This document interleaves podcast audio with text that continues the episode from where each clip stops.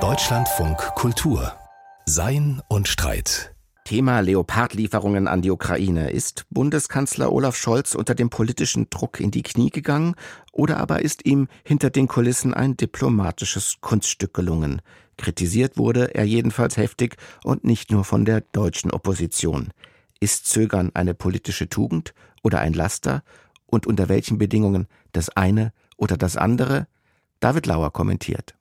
Das Zögern hat in der Politik keinen guten Namen.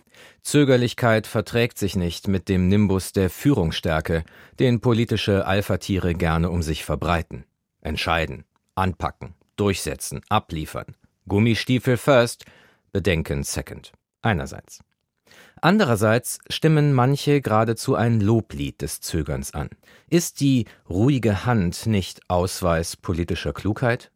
Zeugt es nicht von Umsicht und Gewissenhaftigkeit, das Handeln aufzuschieben, bis alle Umstände bewertet und alle Optionen ausgelotet sind? Ist Zögerlichkeit nun also Tugend oder Laster? Es könnte für Klarheit sorgen, hier begrifflich etwas genauer zu differenzieren.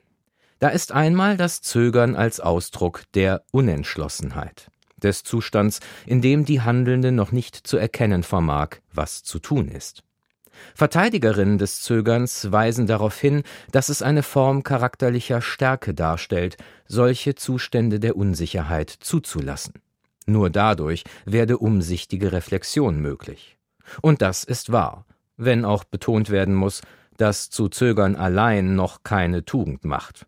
Das Zögern ist nicht die Besonnenheit, sondern schafft höchstens den Raum für jene. Es bleibt aber unproduktiv, wenn nicht zugleich entschlossen Maßnahmen getroffen werden, um zu einer klugen Entscheidung zu gelangen. Die zweite Art des Zögerns ist ein Modus des Handelns selbst. Und dieser Modus ist es, der häufig als Ausdruck eines charakterlichen Defekts kritisiert wird, als Laschheit, Feigheit oder Wankelmütigkeit. Die Tugendlehren der Antike betonen, dass man die wahrhaft tugendhafte Person an der Entschlossenheit und Standhaftigkeit erkennt, mit der sie das Gute konsequent verfolgt ohne sich darin irre machen zu lassen. Wo also eine Handelnde sich zu einem Beschluss bekennt, die erforderlichen Maßnahmen aber immer nur zögerlich und halbherzig umsetzt, da scheint der Verdacht berechtigt, dass sie das angeblich als richtig Erkannte im Innersten doch nicht will. Die dritte Art des Zögerns zuletzt ist weder Zustand vor dem Handeln noch Modus des Handelns, sondern ist selbst eine Handlung nämlich das bewusste und zielstrebige Hinauszögern. Dessen klassisches Beispiel bietet uns der römische Feldherr Quintus Fabius. Im dritten Jahrhundert vor Christus zwang er das auf Rom vorstoßende karthagische Heer unter Hannibal zur Aufgabe, indem er die von Hannibal gesuchte Entscheidungsschlacht durch immer neue Ausweichbewegungen so lange hinauszögerte, bis es Rom gelungen war, in Hannibals Rücken ein zweites Heer auszuheben. Die Römer verpassten Fabius den Ehrennamen Cunctator, der Zauderer. Ersichtlich aber muss man das zielstrebige Hinauszögern des Cunctators unterscheiden vom Zögern im ersten und zweiten Sinne. Beispielsweise kann man lange zögern, bevor man sich entschließt, etwas hinauszuzögern, und dies dann zögerlich oder entschlossen tun, wie Fabius. Lassen uns diese Unterscheidungen nun klar erkennen, ob das Zögern des Zauderers Olaf Scholz in der Panzerfrage Handlungsschwäche oder vollendete Staatskunst war? Leider nein.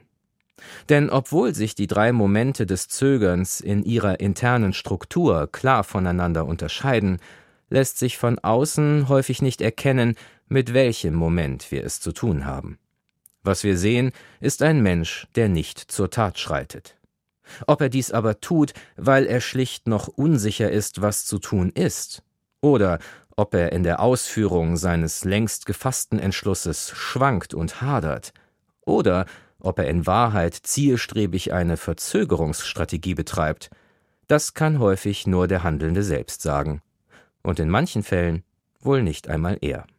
Ein Kommentar von David Lauer.